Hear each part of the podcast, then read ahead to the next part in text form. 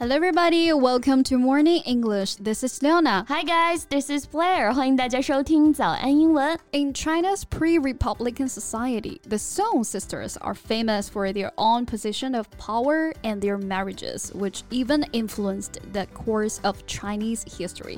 说起中国的民国历史上啊，这个站在权力顶端的宋氏三姐妹，往往让世人津津乐道。有人说呢，她们是前无古人，后亦难有来者。没错。 但其实，在文化界呢，还有声名显赫。更让人钦佩的合肥四姐妹，这个名头可能我们没怎么听过啊，但是她们的名字你一定有所耳闻。嗯，那这合肥四姐妹呢，指的就是张元和、张允和、张兆和和张充和。Right, the Chang sisters lived through a period of astounding change and into the 21st century。生在民国那个动荡年代的她们啊，也曾经遭遇过磨难，但始终都是保持着大家闺秀的风范。当然呢，这也离不开她们本身家庭环境的熏陶。和教育了，unusual opportunities and an extraordinary family education launched them into varied worlds, those of the theater, modern literature, and classical studies. That's right, and their collective experience offers a cohesive portrait of a land in transition. 在那个时候啊，他们的独立优秀也成为了当时新女性的一个风范啊。Mm, right. So today, let's learn about this family and these four sisters. That would be great. 在节目的开始，给大家送一个福利。今天给大家限量送出十个我们早安英文王牌会员课程的七天免费体验权限，两千多节早安英文会员课程以及每天一场的中外教直播课，通通可以无限畅听。体验链接放在我们本期节目的 show notes 里面了，请大家自行领取，先到先得。那首先呢，四姐妹的出生背景啊，其实是一个比较动荡的时代啊。The four sisters of Hefei were born in the turbulent period of the Republic of China. 对，turbulent，动荡的、混乱的。So it can be used for the situation or the time. For example, this has been a turbulent week for the administration. 啊，意思就是说，对政府来讲啊，这是动荡多事的一周。没错，那就是在那个时期是动荡不安的。我们现在当然是和平年代了哈。但 是呢，很多时候啊，日常生活也免不了一些这个动荡的琐事，like a turbulent marriage 啊，就是可以形容一个吵吵闹闹的婚姻。对，turbulent 除了形容这种抽象的动荡或者骚乱，还可以形容水流或者气流。The turbulent air or water moves very strongly and suddenly。我们说的水流湍急这种感觉啊。So let me give you an an example. The ocean was too turbulent for us to be able to take the boat out。大海波涛汹涌。 啊，我们无法驾船出海。嗯，那虽然当时的整个时代啊背景动荡，但是呢，这四姐妹也算是出身名门望族、书香世家，家庭环境呢还是非常优越的。那我们说的书香门第，英文就是 a family of scholars。Scholar，s c h o l a r，它可以专门指学者，比如大学里的教授啊，比如研究历史的学者，我们就可以说 a history scholar，或者我们说的访问学者，那就是 a visiting scholar。scholar。嗯，right。那即便不是教授啊，口语当中呢，有的时候我们可以用 scholar 来指那些聪颖好学或者是很善于学习的人。嗯，So all of these four sisters are always good scholars. Or we can use scholarly to describe the person who studies a lot and knows a lot about what they study. Scholarly 啊，虽然是 ly 结尾的，但注意是个形容词，意思是博学的、有学问的。Right.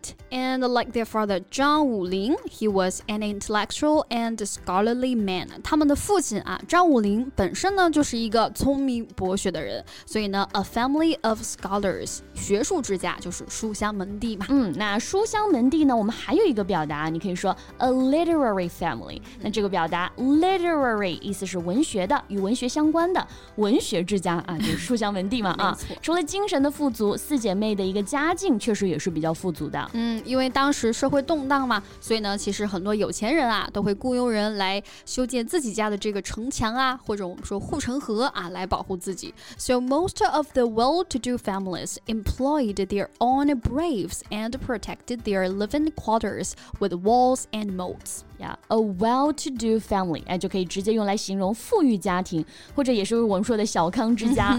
well-to-do actually means rich，没错。那可以再教给大家一个表示哎富裕的词组啊、嗯、，well off，我们可以直接说 her family was very well off，哎，就指的是她的家啊非常有钱。对，也可以加一个连字符啊，做名词前的一个定语。所以一个富裕的家庭就是 a well-off family，、嗯、富人区就是 a well-off neighborhood。 Right, but actually, the lives of kids in well-to-do families were often very sheltered.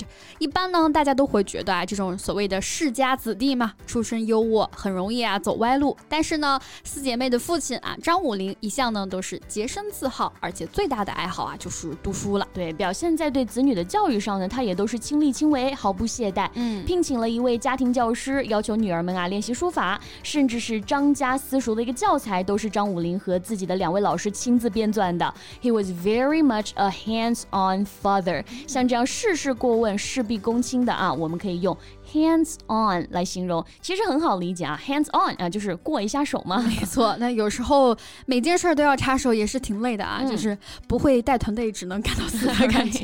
比如公司的管理层啊，如果是这种管理方式，那真的是有点辛苦了。So this hands-on management approach often stretches her workday from 6 a.m. to 11 p.m. 对， 那 hands on 除了表示事必躬亲这个意思呢，亲身实践的，哎，这个意思也比较常用。嗯 like hands-on experience，其实就相当于 practical experience。没错，那现在就业形势严峻啊，这个实践经验有的时候也是非常重要的。嗯、 Many employers consider hands-on experience to be as useful as academic qualifications。对，其实大家现在啊，大部分，比如说家长对孩子，基本上也都是事事上心的。嗯、 Well, some parents will allow their kids to make decisions about how things should be done。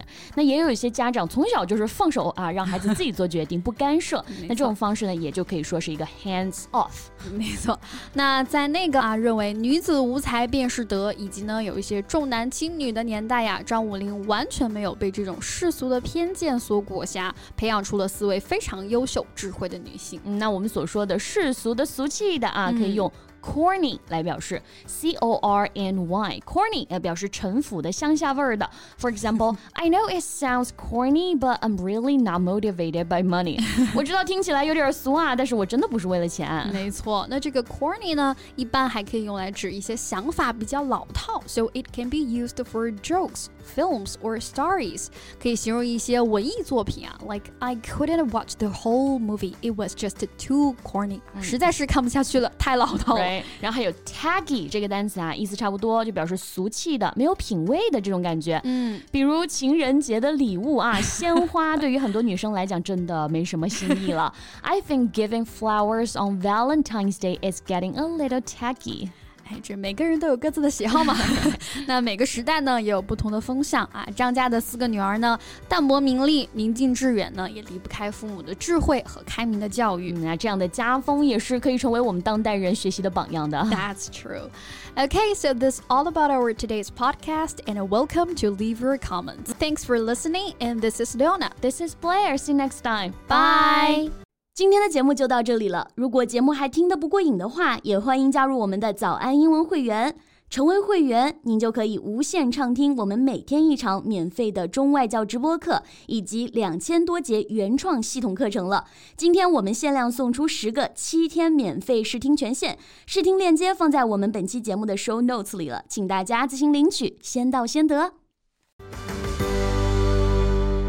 This podcast is from Morning English. 学口语就来早安英文。